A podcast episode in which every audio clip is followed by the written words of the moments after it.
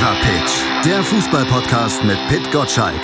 Im Doppelpass mit meinsportpodcast.de. Herzlich willkommen zum Fever Pitch Podcast zu einer neuen Runde mit Malte Asmus und Pit Gottschalk. Hallo Pit. Ja, guten Morgen, Malte. Das ist jetzt rekordverdächtig. Ne? Ja, das waren unter fünf Sekunden. Hast du das geübt heimlich so tagelang, äh, wenn das bevor das Gespräch losgeht mit mir? Ja, ich weiß ja immer schon, dass du mit den Hufen scharst. Ich höre das ja im Hintergrund dann auch immer schon, dass die Füße doch sehr unruhig sind bei dir und äh, dann denke ich, na gut, okay, dann erinnere ich mich wieder. Ich wollte es ja kurz machen. Ich will dich ja schnell zu Wort kommen lassen. Wir müssen ja den Gegenbewegung jetzt machen, dass du möglichst äh, Strecke machst am Anfang des Gesprächs. Dann kann ich mich noch ein bisschen ehrlich darauf vorbereiten. Ja, wir können ja einfach mal jetzt während der Sendung, also während der die Aufnahme schon läuft, uns quasi vorbereiten, uns mal abstimmen. Was wollen wir denn überhaupt sprechen? Es gibt so viele Themen. Wir haben so einen ganzen Themenkatalog eigentlich, den man abarbeiten könnte, aber wir haben ja nicht so viel Zeit. Das stimmt, das stimmt, das stimmt, ja. Das, was mich am meisten beschäftigt, ist äh, äh, tatsächlich die, die Club-WM, mhm. weil ja, während wir hier sprechen, die ersten Meldungen von Sky und dann auch von Bild aufpoppten, dass Thomas Müller positiv getestet ist und äh, bis zur Veröffentlichung unseres Podcasts wissen wir ja gar nicht, äh, was das eigentlich für eine Bedeutung hat, äh, mhm. diese, diese Nachricht. Also wie geht der FC Bayern jetzt mit der Situation um? Was bedeutet das für das Bundesligaspiel gegen Arminia Bielefeld, das am kommenden Montag nachgeholt werden sollte? Mit wem hatte er eigentlich Kontakt? Wie entscheidet das Gesundheitsamt München äh, über die Rückreise und Quarantänevorschriften? Also da sind jetzt viele Fragen offen, die vielleicht zum Teil beantwortet sind, mhm. wenn wir veröffentlichen, aber wahrscheinlich auch nicht abschließend. Vor allem, es wird jetzt eine große Diskussion darüber geben. Das glaube ich auch. Da wird noch ein bisschen was nachkommen, weil es ja auch so ist, in dem Moment, wo du getestet wirst, äh, heißt es zwar für den Moment erstmal Sicherheit, aber das heißt ja trotzdem nicht, dass in einer gewissen Virenlast oder eine gewisse Virenlast schon da ist, die vielleicht nur nicht nachgewiesen wird und man dann doch irgendwie zwei Tage später dann doch irgendwas entwickelt. Ja, äh, erstens das und zweitens, ähm, wir wissen jetzt, äh, dass Thomas Müller höchstwahrscheinlich, also unter dem Vorbehalt, was die Kollegen ähm, berichtet haben, positiv getestet worden ist. Mit wem hatte er Kontakt? Äh, die Entscheidung darüber, wie mit dieser, mit dieser Ansteckung umgegangen wird, äh, fällt das Gesundheitsamt München. Die Bayern sind aber gerade in Katar. Mhm. Wie will man jetzt über diese lange Entfernung, große Entfernung Entscheidungen treffen? Ähm, natürlich gibt es Hygienevorschriften, die werden auch eingehalten, aber in einer Fußballmannschaft kann ja ein einzelner Spieler nicht äh, separiert werden. Also er hatte mit Sicherheit Kontakt, selbst wenn es nur Kleingruppen gab. Und ehrlich gesagt, auch auf dem Spielfeld hatte er Kontakt. Äh, so, das ist die Frage, die man beantworten muss. Und wie kommt Thomas Müller zurück? Und vor allem, wann kommt er zurück? Und äh, was hat das zur Folge für die anstehenden Spiele des FC Bayern. Ganz, das ganz sind große Fragen des Fußballs. Wichtige und interessante natürlich Frage und wir wünschen an dieser Stelle erstmal Thomas Müller natürlich schnelle Genesung, alles, alles Gute dafür, diesen Covid-Virus schnell wieder aus dem Körper zu kriegen. Aber das ganze Thema ist ja sowieso etwas, was seit Wochen, Monaten uns beschäftigt, jetzt aktuell erneut wieder durch das Thema, was dann sich ja auch anschließt, über das man, bespre das man besprechen muss in dieser Woche, die anstehenden Europacup-Partien, die ja dann aufgrund der der Covid-Bestimmungen in den einzelnen Ländern ja nicht da ausgetragen werden, wo sie eigentlich ausgetragen werden sollen, sondern kreuz und quer durch Europa verteilt. In Budapest zum Beispiel, da spielt ja Leipzig und da spielt Liverpool das Duell aus. Und auch die Gladbacher werden gegen Manchester City in Budapest spielen. Was sagst du zu dieser ja, Aufweichung der Covid-Vorschriften eigentlich? Also man nutzt alle Möglichkeiten, alle Schlupflöcher aus, um tatsächlich dann den Fußballbetrieb durchziehen zu können. Die Bundesliga hat voriges Jahr im Sommer ein großes Maß an Goodwill aufgebaut, das die Bevölkerung akzeptiert hat. Wenn ich sage Bevölkerung, dann auch die Politik, ähm, dass man irgendwie weiterspielt, weil Existenzen der Vereine auf dem Spiel steht und es heißt ja äh, nicht, wenn die eine ähm, Branche Schwierigkeiten ist, dass auch die andere äh, dann entsprechend gleichem Maß leiden soll. Also insofern gab es einen gewissen Goodwill, dass äh, the show must go on, äh, zum Teil wieder schon mit ein paar Zuschauern, dann wieder Geisterspiele. Also die Bundesliga hatte sich das mit Demut erarbeitet, ein, ähm, den Spielbetrieb aufzunehmen. Äh, jetzt kommt die zweite Welle des Coronavirus. Die Leute merken, wie es immer enger wird, auch ihre Existenz. Und äh, natürlich kommen dann die ersten Fragen auf, wieso geht das alles an dieser Fußball-Bundesliga vorbei? Ja, äh, und wenn man dann äh, beobachtet, wie zum Teil das Recht bis in die letzte Ecke ausgeschöpft wird. Ne? Mhm. Niemand hat etwas Illegales getan, niemand hat äh, etwas genutzt, was ihm nicht erlaubt ist, ja. Aber es werden gerade bei der UEFA Schlupflöcher im Regelwerk genutzt, um irgendwie den Spielbetrieb fortzuführen. Und notfalls spielt man halt in Budapest, weil die Engländer nicht nach Deutschland einreisen dürfen äh, aufgrund der Corona-Bestimmungen. Und man spürt ein Unbehagen da. Vielleicht drückt es noch niemand richtig klar aus, aber das Unbehagen ist mit Händen zu greifen, dass da gerade zugunsten des Profifußballs zurechtgebogen mhm. wird. Ja, ob das dann äh, zu Recht oder zu Unrecht behauptet wird, sei mal dahingestellt. Es ist ein Gefühl, das dort gerade entsteht, dass Privilegien für den Profifußball geschaffen werden. Also von der Rechtslage gibt es Ausnahmegenehmigungen tatsächlich, zum Beispiel auch für den FC Bayern vom Bayerischen Staatsministerium. Die dürfen als Profiklub an einem internationalen Turnier teilnehmen und müssen dann, wenn sie zurückkommen, nicht in Quarantäne, was sonst alle anderen äh, normalen Bürger äh, müssten. Okay, aber äh, es entsteht trotzdem ein Gefühl, das ich spüre und das jeder Einzelne spürt, dass da etwas gerade nicht in Ordnung ist. So, mhm. und, und im Zuge dessen äh, verliert der Fußball diesen, diesen Goodwill, von dem ich eben gesprochen habe. Was gesteht man dem Profifußball zu? Ich bin natürlich immer befangen und freue mich, wenn der Spielbetrieb aufrechterhalten bleibt. Erstens, weil ich Fußballjunkie bin und zweitens, weil ich hier auch bei Sport 1 arbeite und wir auch davon leben, dass man äh, Profifußball zeigt und wir darüber sprechen können, zum Beispiel im Doppelpass, ja. Insofern gehöre ich selbst ja zumindest am Rande dieser privilegierten Gruppe. Ich darf mich nicht beschweren. Aber wenn ich mich als Bürger zurückziehe, merke ich, hm, ähm, irgendetwas stimmt da gerade nicht. Mhm. Ja? Und zwar nicht faktisch, sondern gefühlt. Mhm. Und das muss man ernst nehmen. Und ich bin gespannt, wann die Politik auf dieses Gefühl in der Bevölkerung, in welcher Form auch immer, eingeht und ob das Konsequenzen hat. Ich finde, das ist eine ganz spannende Frage des Fußballs gerade. Ähm, ob das alles so fortgesetzt werden kann, wie ja alle, die wir im Fußball unterwegs sind, äh, das mal geplant haben. Ich kann es mit Bestimmtheit nicht sagen. Ich, wie gesagt, bin da auch selbst in einer Zwickmühle. Aber ähm, irgendwas ist da komisch. Und das, glaube ich, werden auch alle so äh, selbst spüren. Oder wie geht's dir dabei? Ja, genauso.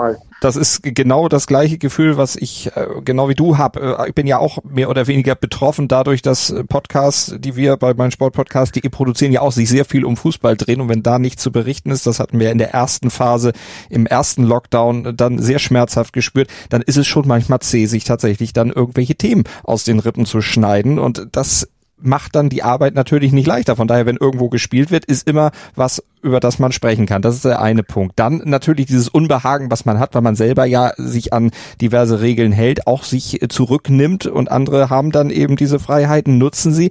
Ja, und dann ist aber auch eine Frage, die ich mir dabei stelle, dann, wer ist denn da eigentlich derjenige, den man da in Anführungsstrichen ja beschuldigen muss? Also die Politik natürlich, die solche Freiräume erlaubt. Sind es dann die Vereine, die äh, diese Freiräume ausnutzen oder ist es vielleicht auch äh, die UEFA, die man da kritisieren müsste, die ja im Grunde die Vereine auch zwingt, diese Schlupflöcher irgendwie ja in Anspruch zu nehmen.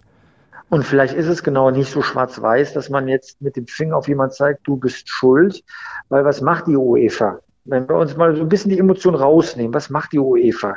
Sie ist ein Millionenbetrieb als Verband und versucht auch ihre eigene Existenz zu sichern. Mhm. So wie der Laden nebenan, ja, mit ein paar Nullen mehr dran in der Bilanz, aber letzten Endes versucht die UEFA auch nur die eigene Existenz zu sichern, wie jeder Verein und so weiter. Also kämpft man für seine Sache, also nutzt man das aus, was das Gesetz, nochmals, alles legal, was das Gesetz hergibt. Das ist erstmal total nachvollziehbar.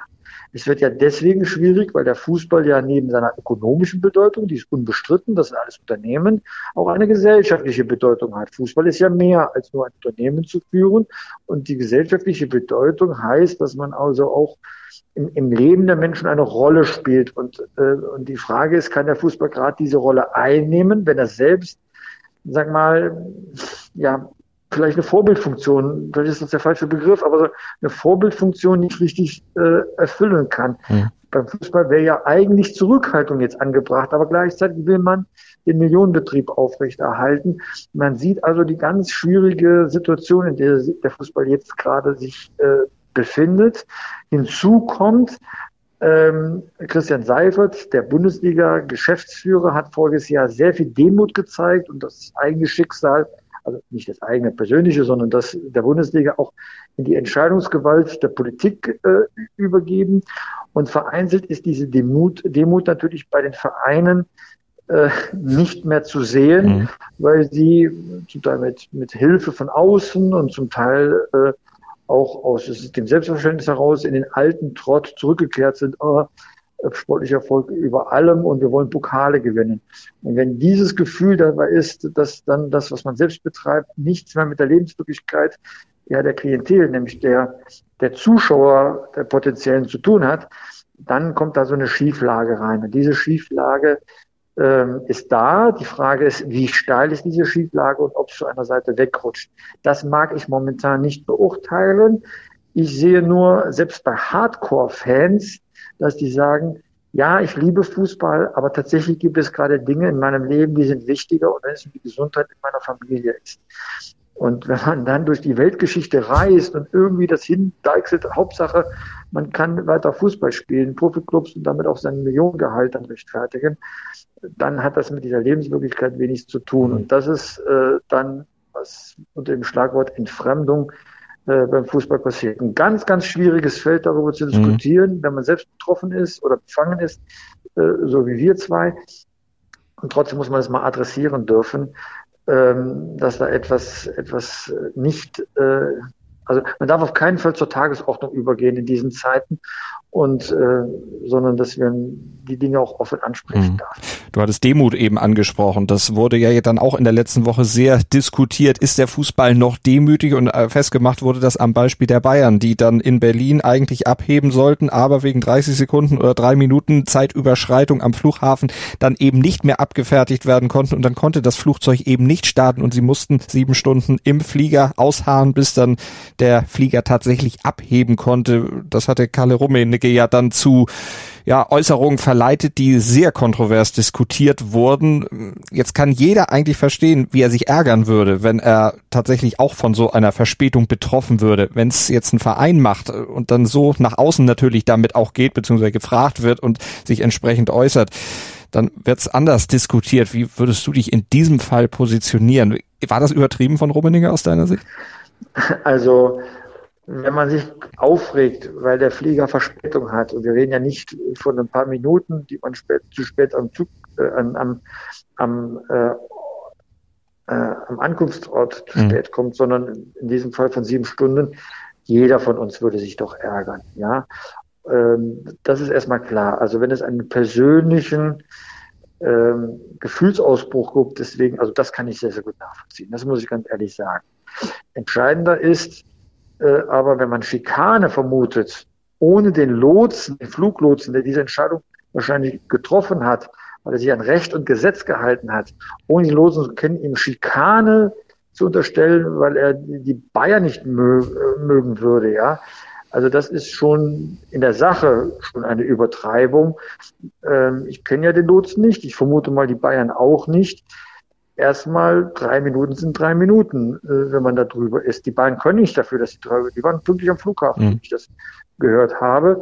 Aber wenn man noch entgleisen muss, zu so einer Verspätung kommt und darf dann nicht abheben, dann gibt es ja nicht nur den FC Bayern, sondern gibt es auch eine Bevölkerung, die unter der Abflugschneise wohnt und die auch ein Recht hat, eben äh, bis Mitternacht dürfen die Flugzeuge abheben und drei Minuten danach nicht mehr. Die darf man ja nicht außer vor lassen, nur weil eine Fußballmannschaft ich sage jetzt deswegen ganz allgemein, eine Fußballmannschaft mhm. meint, äh, sie müsste zur Vorbereitung rechtzeitig am Spielort äh, erscheinen. Also das ist schon nach meiner Meinung anmaßend. Äh, und das hat er getan. Es war anmaßend, ja, zumal die Spieler nicht wie wir, die, sie, die wir uns ärgern würden, Economy oder von mir aus auch Business Class sitzt, sondern First Class, ja. Mhm. Das sind schon richtig große Betten, die man in so einem Flieger hat. Und das ist schon äh, bequem. Ja, es ist nicht das Hotelbett, aber äh, man kriegt was zu trinken, was zu essen, man friert nicht. Also äh, man, man wird es überleben und das haben die Bayern offenbar auch überlebt. Ähm, dann muss man sich nicht so echauffieren, nur weil sich jemand anderes an Recht und Gesetz hält. Schatz, ich bin neu verliebt. Was? Drüben. Das ist er. Aber das ist ein Auto. Ja, eben. Mit ihm habe ich alles richtig gemacht. Wunschauto einfach kaufen, verkaufen oder leasen. Bei Autoscout24. Alles richtig gemacht. Und die zweite Geschichte, mit der Rummenigge für Aufsehen gesorgt hat, die hat er bei euch bei Sport 1 sogar gesagt. Er hatte mich ja gesagt, lässt sich beispielsweise ein Spieler des FC Bayern impfen, wächst das Vertrauen in der Bevölkerung. Er hat aber auch gesagt, wir wollen uns nicht vordrängen, aber Fußballer können als Vorbild einen gesellschaftlichen Beitrag leisten. Daraus wurde dann gemacht, erfordert äh, eine vorrangige Impfung für, für Bayern-Spieler. Das, das war dann aber ein bisschen übertrieben dargestellt. Also in, in dem Fall, und, und zwar nicht, weil es jetzt bei uns erschienen ist, um Gottes Willen. Ne? Also ich glaube, das traut man mir zu, dass ich das differenzieren kann. Ich glaube aber, in diesem Fall ist ihm Unrecht geschehen. Das ist jetzt eine, eine unpopuläre Deutung von mir, aber ich verstehe den Gedanken, der dahinter steckt. Ähm, der Gedanke ist doch, dass man sagt, äh, es gibt Akzeptanzprobleme beim Impfen. Es laufen immer noch zu viele Menschen herum, die sagen, ich lasse mich nicht impfen, weil ich weiß noch gar nicht, welche Nebenwirkungen das mhm. hat. Und da sagen, sind sich eigentlich alle einig, man braucht Menschen, Prominente, die etwas machen und die anderen sagen, naja, wenn der das macht, dann mache ich das auch. Und Rummenigge hat, ja, vielleicht auch aus Eigennutz, aber es ist ein gutes Recht gesagt, vielleicht sind diese Vorbilder eben die Bundesliga-Profis. Es ist erstmal so gemeint, dass das ein Privileg ist, dass er eins beanspruchen würde, das ist eine bösartige Auslegung. Die kann ich auch nachvollziehen. Aber tatsächlich äh, muss ich sagen, äh, die Absicht, die hinter der Aussage steckt, ist eine andere. Und man kann immer alles blöd finden und böse finden, ja. Aber in dem Fall äh, sehe ich das, sehe ich das eben äh, anders. Eine andere Frage ist, ob er sich überhaupt so äußern soll zu diesem Thema ähm, und ob das sinnvoll ist, dass er sich in die Gefahr begibt, dass man das missinterpretieren kann. Ja, das hat was mit der Qualität der Kommunikation äh, zu tun, ob die wirklich so das Niveau erreicht, äh, also dass man vorsichtig ist. Aber da bin ich ja Journalist. Ich bin ja äh, froh, wenn ein prominenter Gesprächspartner etwas sagt, wie er es meint und das nicht hinterher klinisch gereinigt wird. Mhm. Also auch in dem Punkt würde ich dann sagen, aber da sage sag ich jetzt als Journalist, da lehnt sich jemand mal aus dem Fenster mit einem Vorschlag, ja, er kriegt dann dafür Haue, aber was nicht geht, ist, dass man äh, es bewusst und zum Teil wirklich bewusst fehlinterpretiert, äh, damit man jemand etwas Böses will. Das ist, das ist nicht, nicht fair. Mhm. Rummenigge hatte einen, wie ich finde, diskussionswürdigen Gedanken. Man kann auch andere Meinung sein, aber das Schlimme in diesen Zeiten ist ja, und das merkt man ja auch bei jeder Gelegenheit, manchmal auch am eigenen Leib, dass es erstens bewusst fehlinterpretiert wird und dass es dann sofort sehr persönlich wird in der Debatte. Lieber wäre mir doch gewesen, man diskutiert seinen Vorschlag und dann sagt jemand, nein, aus guten Gründen sind die Bundesliga-Profis gerade keine guten Vorbilder und sollten deswegen das nicht kriegen. Lieber nimmt man zur Vorbild so Berufsgruppe A, B und C. Mhm. Ja, ähm, das wäre eine Sachdiskussion, aber es wurde wieder sehr, sehr persönlich, aber das sind wohl auch die Zeiten. Da ist die Zündschnur sehr, sehr kurz. Und das nicht nur in Frage von Impfen oder Nicht-Impfen, beziehungsweise von Corona oder äh, Corona-Bekämpfungsmaßnahmen, sondern natürlich dann auch, um den sportlichen Dreh nochmal zu kriegen, bei uns hier beim Fever Pitch Podcast, natürlich auch in Fragen des Schiedsrichters zum Beispiel. Auch da wird emotional diskutiert. Ein Schiedsrichter, der trifft so ungefähr 170 Entscheidungen pro Spiel. Die meisten werden auch korrekt vom Schiedsrichter erkannt und dann entsprechend auch die Regeln angewendet. Aber es gibt ja dann immer pro Spiel ein, zwei strittige Situationen, wo dann sehr emotional aktuell diskutiert wird und wo dann ja vor allen Dingen auch nicht nur der Schiedsrichter involviert ist, sondern eben auch der VAR. Und gerade um den und gerade um das Thema Handspiel, da wird's ja sehr emotional momentan und auch zum Teil sehr, sehr persönlich. Und jetzt soll ja Anfang März diese Handspielregel nochmal wieder überarbeitet werden. Das IFAB wird sich nochmal wieder zusammensetzen und das, was sie vor der Saison 2019-20 festgelegt haben, also dass ein strafbares Handspiel ist, wenn ein Spieler den Ball mit Hand oder Arm berührt und sich die Hand oder der Arm über Schulterhöhe befindet, das wird dann nochmal ja, ein wenig erweitert, denn es soll dem Schiedsrichter jetzt auch noch ein Ermessensspielraum zugestanden werden, wo er dann selber entscheidet, ist das jetzt absichtliches Handspiel oder nicht absichtliches Handspiel. Macht's das einfacher? Beim Handspiel bin ich raus. Ich kapiere es nicht mehr. Ich kapiere es nicht mehr. Und wenn sie das jetzt nochmal ändern, werde ich es wieder nicht kapieren. Also ich bin da raus. Äh, also es gibt halt, wir hatten vorige Woche den obersten DFB-Regelhüter Drehs äh, bei uns in der Sendung. Und er, er gab nach den Pokalspielen zu, äh, es war den Leuten schwer zu vermitteln, dass die eine Regel eine Ausnahme bei der Absetzstellung gibt, wenn die Absicht zum Ball zu gehen dort eine Rolle spielt und am nächsten Tag gab es die eine einzige Ausnahme passiert in dem Spiel, warum es genau umgekehrt ist. Mhm. Und er gab sehr sympathisch, muss ich zugeben, im Fernsehen zu, dass er fast auf dem Sofa äh, äh, vom Sofa gerutscht ist, weil er sagte, das kann ja wohl nicht wahr sein, dass jetzt genau am Tag, als wir den Leuten eine, eine Auslegung einer Regel erklärt haben, genau das Gegenteil als Ausnahme wieder zur Diskussion steht. Er stößt dann auch an seine Grenzen. Das war für mich die Beruhigung wenn selbst der oberste Regelhüter dann Schwierigkeiten hat, Dinge manchmal in der Öffentlichkeit, in der Wahrnehmung in der Öffentlichkeit so darzulegen, dass jeder sagt, jawohl, kapiere ich, mhm. ähm, dass man das von mir jetzt auch nicht verlangen kann. Also, ähm, also das ist leider so, ähm, Hand ist Hand, würde ich mal sagen, ja. Und wenn es dann tausend Ausnahmen gibt, dann wird es eher kompliziert als einfacher. Selbst wenn die Schiedsrichter mehr Freiheiten bei der Auslegung geben, wird es ja wieder Diskussionen geben. War er zu großzügig, war er zu eng? Ähm, ich finde ja Emotionen richtig gut, aber vielleicht lässt man es so, wie es mal war, den schließt sich dann einfach freien Lauf. Also ich bin kurz davor, der VAR kann ja nur 80 Prozent, vielleicht manchmal 90 Prozent der Fehlentscheidungen korrigieren. Also man lebt sowieso immer mit einem Restfehleranteil. Jetzt kann man sich darüber freuen, aber guck mal, vier von fünf Fehlern sind bereinigt worden mhm. oder man ärgert sich über den einen von fünf Fehlern, der nicht korrigiert werden kann. Ich sage nur, die zwei am meisten diskutierten Tore der Fußballgeschichte, die, die uns heute noch beschäftigen und den Fußball deswegen auch rausmachen, ist das dritte Tor von Wembley und das Handtor von Maradona. Eine 66, eine 86. Und heute diskutieren wir darüber. Wenn ein VAR im Kenner, Kenner mir so etwas verhindert, nimmt er dem Fußball auch Quasselstoff. Mhm. Vielleicht gehört das dazu, wenn man sowieso Quasselstoff hat, weil man es nicht ganz bereinigt kriegt und weil man vielleicht ähm, das Regelwerk so komplex macht, dass allein die Auslegung dieses Regelwerks äh, zu großen Irritationen und Diskussionen und Emotionen führt. Also ich finde den VAR gut. Ich merke es bei Spielen, wo eine Fehlentscheidung ist, zum Beispiel bei, beim Pokalspiel Bayern in Kiel, mhm. wo die ein Absetztor gemacht haben. Da gab es noch den VAR nicht, weil es noch vor dem Achtelfinale war, also die Runde vor dem Achtelfinale. Da habe ich gesagt, oh, jetzt müsste er da sein, der VAR, der wird es korrigieren, diese Ungerechtigkeit. Ja, ähm, Da habe ich ihn dann vermisst. Aber wenn er dann zu kuriosen Fehlleitungen führt, wie wir das ja im Pokal dann eine Runde später erlebt haben, dann denke ich mir, ähm, äh, brauchen wir eigentlich. Ja. So bin ich auch hin und her gerissen. Ähm, mir tun die Schiedsrichter leid. Ne? Die ja. kennen das Regelwerk viel besser als ich. Jeder bemüht sich. Da ist ja keiner dabei, der sagt dann, ich will hier die Leute ärgern. Jeder bemüht sich. Trotzdem passieren Fehler und man fasst sich an den Kopf. Und die kriegen halt die ganze äh, Diskussion immer ab. Also da habe ich auch größtes Bedauern für die Schiedsrichter.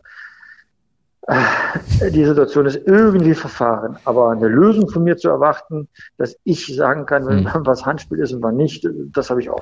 Das hat auch Pellegrino Matarazzo übrigens, der VfB-Trainer. Der hat das so ähnlich auch argumentiert wie du. Keine Ahnung, was das sehr ist. Gut nachvollziehen. Ich kann das sehr gut nachvollziehen. Ich bin raus aus dem Spiel. Ich akzeptiere, was der Schiedsrichter pfeift weil ich kann sowieso inhaltlich nicht dagegenhalten. Aber wäre nicht grundsätzlich, ganz egal bei welchem Fall jetzt der VAR eingreift oder überhaupt der Schiedsrichter entsprechend was entscheidet, wäre das nicht eine Möglichkeit wie im American Football, dass sich der Schiedsrichter dann hinstellt, über sein Mikrofon, über die Stadionlautsprecher oder meinetwegen auch über die Fernsehlautsprecher dann ja auch mit äh, dann verkündet, warum er was entschieden hat und dann ist das Thema auch gegessen er hat es dann zumindest erstmal begründet und man muss nicht während des Spiels ständig noch rumdiskutieren. Der Kommentator muss sich nicht ständig wieder fragen, was war da eigentlich los. Ein Schritt vorher. Jedes Team kriegt drei äh, oder zwei pro Halbzeit mhm. Möglichkeiten zu intervenieren. Ich möchte gerne diese Entscheidung überprüft wissen und dann wird der Videoschiedsrichter aktiv und checkt das. Und dann gibt es dann, ja, der Einspruch war berechtigt, dann darf man weiterhin zweimal machen mhm. oder war nicht berechtigt, einer Abzug. Das finde ich die sauberste Lösung. Ja. Der Vorschlag kommt natürlich nicht von mir, der kommt vor allem aus dem Hockeysport von Moritz Fürste. Ich kann das sehr, sehr gut ja. nachvollziehen, wie er argumentiert. Ähm, ich finde, das ist die sauberste Lösung, weil ja, wie lange haben wir, also ich finde, der Videoschiedsrichter, die Zusammenarbeit Schiedsrichter mit dem VAR ist viel besser geworden als am Anfang. Also das bitte ohne Zweifel, ja. Aber wie oft ist die Schwierigkeit in der Zusammenarbeit? Wie viel Eingriff soll er haben? Wie viel Entscheidungsfreiheit darf der Schiedsrichter auf dem Rasen noch behalten? Das hätte mit einem Schlag, wäre das bereinigt, der Schiedsrichter pfeift, was er sieht. Und wenn eine Mannschaft sich benachteiligt fühlt, lässt man es überprüfen. Dann ist es auch beschränkt in der Anzahl und ähm, sorgt dann vielleicht auch für mehr Gerechtigkeit. Wenn, eine, wenn, eine, wenn ein Trainer zweimal interveniert und hat beide Mal Unrecht, ehrlich gesagt darf er sich nicht wundern, wenn mhm. er beim dritten Mal nicht überprüfen darf, wo er vielleicht im Recht gewesen wäre. Er hat einfach das äh, überstrapaziert. Also das, finde ich, ist eine Regelung, die kann man sehr gut nachvollziehen. Das wäre mein Vorschlag für eine bessere mhm. Zusammenarbeit zwischen Schiedsrichter und VAR. Dass der VAR ja Vorteile hat, steht ja Klar. also völlig außer ja. Frage. Es geht, glaube ich, nur in der Ausführung. Und in der Ausführung, glaube ich, da sind wir uns auch alle einig, kann man immer verbessern, aber das wäre ein großer Schritt zur Verbesserung. Das Challenge-System wie im Tennis, da ist es ja auch etabliert seit Jahren und funktioniert ja auch super, aber dann müsste man der Bank die Tablets wegnehmen. Ähm, wahrscheinlich das, ja. ähm, dann traut man sich wieder nicht in der Technologie Fortschritt. Ja, es gibt da immer, immer Momente, wo man das äh, nicht genau weiß. Aber warum nicht die Tablets auch behalten? Wenn die auf dem Tablet sehen, ey, das war abseits und der Schiedsrichter hat es nicht gesehen, dann ist da ja Unrecht geschehen. Dann kann er ja auch intervenieren. Wunderbar, weil es wird ja auch nichts abgezogen, wenn die das auf dem Tablet sehen. Ja. Mhm. Ähm, soll ja berechtigter Einwand sein. Und wenn dann vier Fehler passieren in einer Halbzeit und viermal hat der Schiedsrichter das nicht gesehen und der, die Intervention war richtig, dann kann er auch viermal korrigieren lassen. Er wird ja dann nicht äh, korrigieren können und damit auch ein, eine Möglichkeit, eine Option der Intervention zurückziehen, wenn die sich vertan haben, weil sie nicht genau hingeguckt haben auf ihren Tablets. Also man kann sofort damit loslegen. Zweimal darfst du intervenieren und im Kölner Keller passen sie auf. Ah, Leute, ihr werdet aktiv, dann gucken sie sich das an und sagen dann, Intervention berechtigt oder nicht. So, eindeutige Regelung und das kann man dann auch ehrlich gesagt dramaturgisch gut inszenieren. Mhm. Der, der Trainer hat inszeniert, zu Recht oder nicht, das ist die spannende Frage. Ich finde das eindeutig, weil plötzlich steht der Schiedsrichter nicht mehr im Blickpunkt ja. dieses Aktes. Oh, was macht er jetzt? Wie entscheidet er? Oh, er läuft raus. Oh, guck mal, was der macht. Nee, der Trainer, sage mal, hat, hat interveniert. Hat er recht oder nicht? Hat er sich darauf verlassen oder nicht? Das ist dann die Frage. Und der Schiedsrichter sagt, ich habe nur gepfiffen, was ich gesehen habe. Das Spiel ist so schnell, dass ich vielleicht es auch nicht richtig gesehen habe. Aber wir gucken mal, ob ihr wirklich ungerecht mhm. behandelt worden seid. Das könnte natürlich dann auch von einem Trainer später noch als taktisches Mittel kurz vor Ende, wenn es eng werden sollte, wenn Vorsprünge zu verwalten sind, noch eingesetzt werden. Also das würde wirklich dramaturgisch dem ganzen Spiel dann noch eine weitere Würze auf jeden Fall geben. Bin mal gespannt, ob da vielleicht in die Richtung tatsächlich mal sich jemand bewegt und sowas dann doch noch mal ja mit einkippt in eine dieser Regelfragen oder Regelkonferenzen und mal gucken, was am Wochenende dann noch wieder für weiterer Gesprächsstoff dann auftreten wird beim 21. Bundesligaspieltag, der natürlich vor allem dann das Spiel, das Endspiel am Sonntag, ne, es ist ja gar nicht das Endspiel, weil am Montag die Bayern ja noch gegen Gladbach, äh, gegen Bielefeld spielen, aber Gladbach zu Gast in Wolfsburg am Sonntag, also zumindest das Spiel, was das Wochenende beendet und möglicherweise ja Wolfsburg weiter da oben auf den Champions League Plätzen lässt. Ja, und dann kann Gladbach mal zeigen, wie viel äh, wie viel Mumm steckt in dieser Truppe jetzt wirklich? Also mit der Bundesliga-Bilanz kann man nicht ganz zufrieden sein. Champions League ist ja wirklich äh, äh, top, aber mhm. äh, da entscheidet sich, wie nah dran bleibt man an den Champions League-Plätzen. Äh, also da gibt es äh, tatsächlich noch noch einigen Klärungsbedarf. Wie sehr schadet die Personalie Rose, die ungeklärte Frage da den Gladbachern? Wie sehr lassen sie sich von sowas aus dem Konzept bringen, weil es ja eben noch Klärungsbedarf gibt, offensichtlich.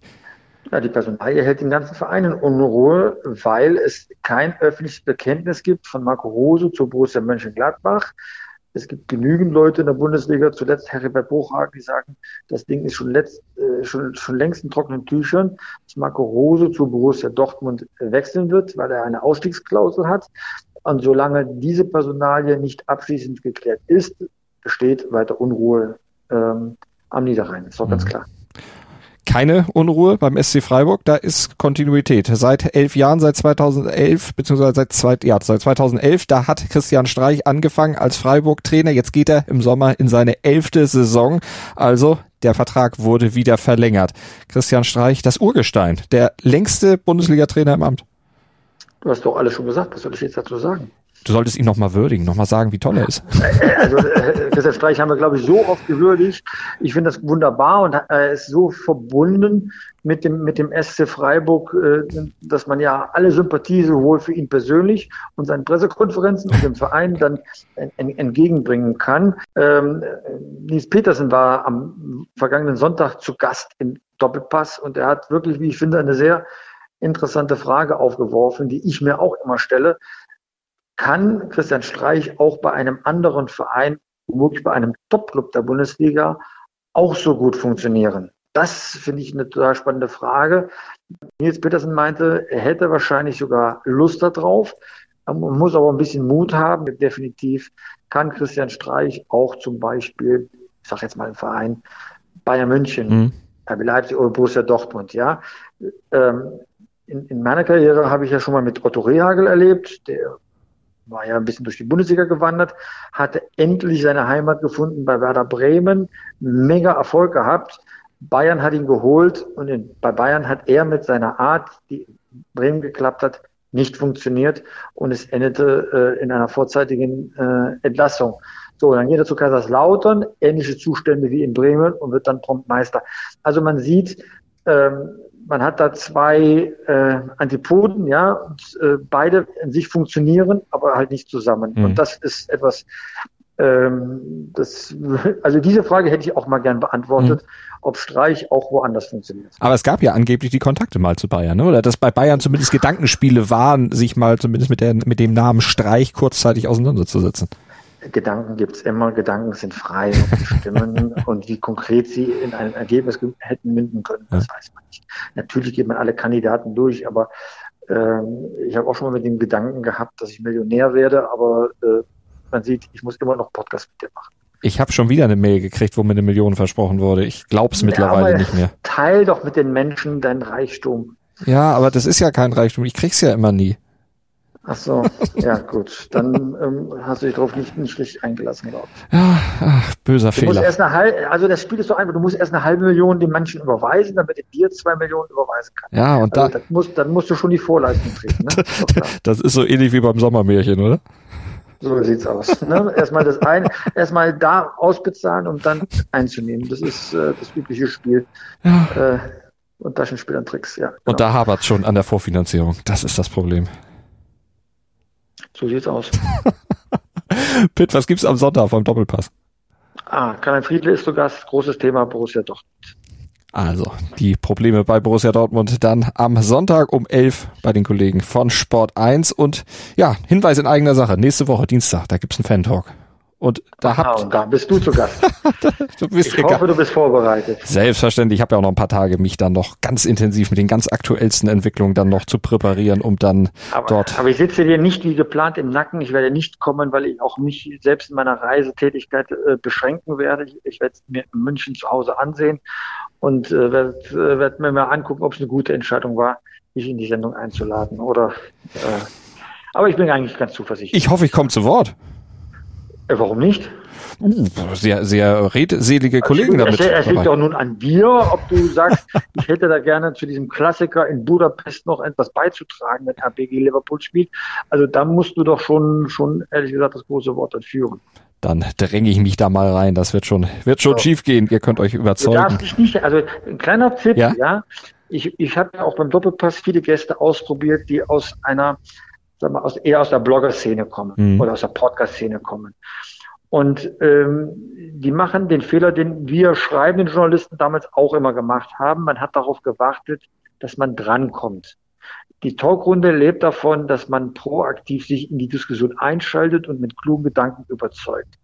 Diese Erfahrung muss man aber erstmal machen und ab der dritten Sendung wird man meistens erst richtig gut. Also mit dem Tipp kannst du schon ab der ersten Sendung richtig gut werden. Das werde ich beherzigen. Ich werde ein bisschen trainieren. Mal gucken, ob ich zu Hause wenigstens mal zu Wort komme. Muss ich mich hier noch ein bisschen durchsetzen in den Tagen, damit es dann auf jeden Fall am Dienstag klappt. Wahrscheinlich ist es am Dienstag leichter als zu Hause. Nimmst du dir ein bisschen Zeit, dir auch das Fußballmuseum anzuschauen? Das ist nach Möglichkeit natürlich eingeplant, auf jeden Fall. Sehr schön, weil du kriegst natürlich dann eine kleine exklusive Führung, wenn du das willst. Also das sind wirklich Exponate. Äh, du würdest dir wünschen, Podcast hätte auch ein Videofenster ja, gucken, was man da noch draus machen kann. Wir werden es auf jeden Fall sehen am Dienstag dann und wir hören uns dann am Donnerstag. Mal gucken, ob es dann zu, zu, einer Manöverkritik im Podcast, ob ich das dann möchte. Das ist, gucken wir mal. Also ich kann, den Cliffhanger können wir schon bauen. Der nächste Podcast wird eine Manöverkritik sein. Malte Asmus im Fan-Talk. Desaster, ja, Dilemma genau. oder das große Ding. Die Überschrift verkauft sich bestimmt hervorragend. Ja, mit Sicherheit, ja. Schatz, ich bin neu verliebt. Was? Da drüben. Das ist er. Aber das ist ein Auto. Ja, eben. Mit ihm habe ich alles richtig gemacht. Wunschauto einfach kaufen, verkaufen oder leasen. Bei Autoscout24. Alles richtig gemacht.